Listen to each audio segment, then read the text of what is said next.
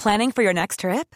Elevate your travel style with Quince. Quince has all the jet setting essentials you'll want for your next getaway, like European linen, premium luggage options, buttery soft Italian leather bags, and so much more.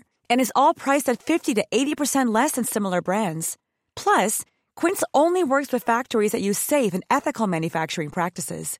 Pack your bags with high-quality essentials you'll be wearing for vacations to come with Quince. Go to quince.com/pack for free shipping and 365-day returns.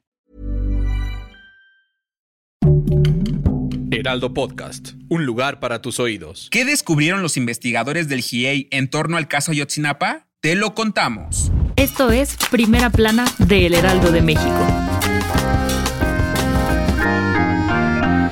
Han pasado casi nueve años desde la desaparición forzada de los 43 jóvenes normalistas en Iguala, y aunque el Grupo Interdisciplinario de Expertos Independientes, o trabajaron ocho años para tratar de esclarecer los hechos, este martes presentaron su último informe antes de dar por terminado su trabajo en torno a este caso. Sí, esta organización creada por la Comisión Interamericana de Derechos Humanos dio su sexto y último informe sobre el caso Ayotzinapa, y una vez más señalaron al ejército mexicano de estar involucrado en lo que ocurrió entre el 26 y 27 de septiembre de 2014. Los investigadores Ángela Buitrago y Carlos Beistein dijeron en conferencia de prensa que marinos, militares y otros niveles del Estado mexicano tuvieron que ver con los hechos, pero que manipularon y ocultaron información importante sobre las operaciones que realizaron en Guerrero esos días. Además, revelaron que incluso existen videos donde se ve cómo amenazaron y torturaron a supuestos involucrados en el ataque a los normalistas. Ante esto, desde el GIEI dijeron que, si bien ellos darán un paso al costado en esta investigación, los resultados que obtuvieron en ocho años de trabajo servirán para darle seguimiento al caso. Sin embargo, aseguraron que se necesitará tener supervisión del sistema internacional para esclarecer los hechos. Si quieres estar bien informado sobre las elecciones del próximo año, no te pierdas la cobertura Ruta 2024 a través de todas las plataformas de El Heraldo de México. Escríbenos en los comentarios qué te parece este episodio.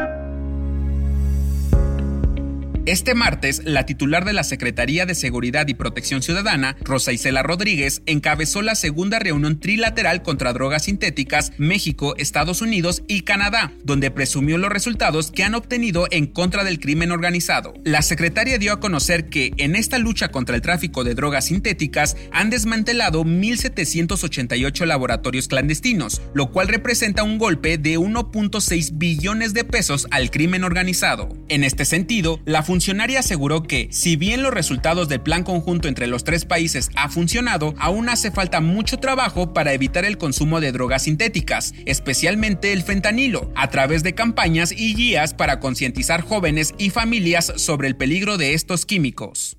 En otras noticias, sigue el tiro. Este martes, la senadora Xochitl Galvez dio a conocer que pronto presentará la denuncia en contra de AMLO por violar su secreto bancario y el de sus clientes y utilizar la estructura del gobierno de la República para difamarla. En noticias internacionales, el gobierno de Estados Unidos concedió un nuevo paquete de ayuda militar de 400 millones de dólares a Ucrania para reforzar a sus tropas en la guerra contra Rusia. El envío incluye defensas antiaéreas y antitanques, entre otros materiales. Y en los deportes, es oficial, el delantero Raúl Jiménez saldrá del Wolverhampton para ser nuevo jugador del Fulham de la Premier League de Inglaterra hasta 2025 tras pasar los exámenes médicos con el club. De acuerdo con medios internacionales, la operación se cerró en 7 millones de dólares. El dato que cambiará tu día.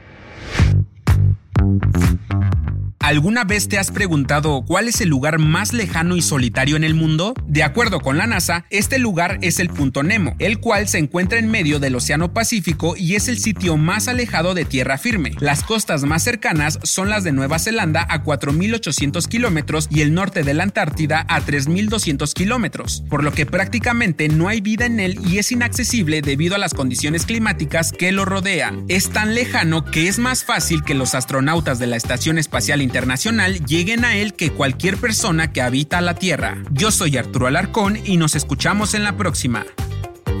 Esto fue Primera Plana, un podcast del Heraldo de México. Encuentra nuestra Primera Plana en el periódico impreso, página web y ahora en podcast. Síguenos en Instagram y TikTok como El Heraldo Podcast y en Facebook, Twitter y YouTube como El Heraldo de México. Hasta mañana.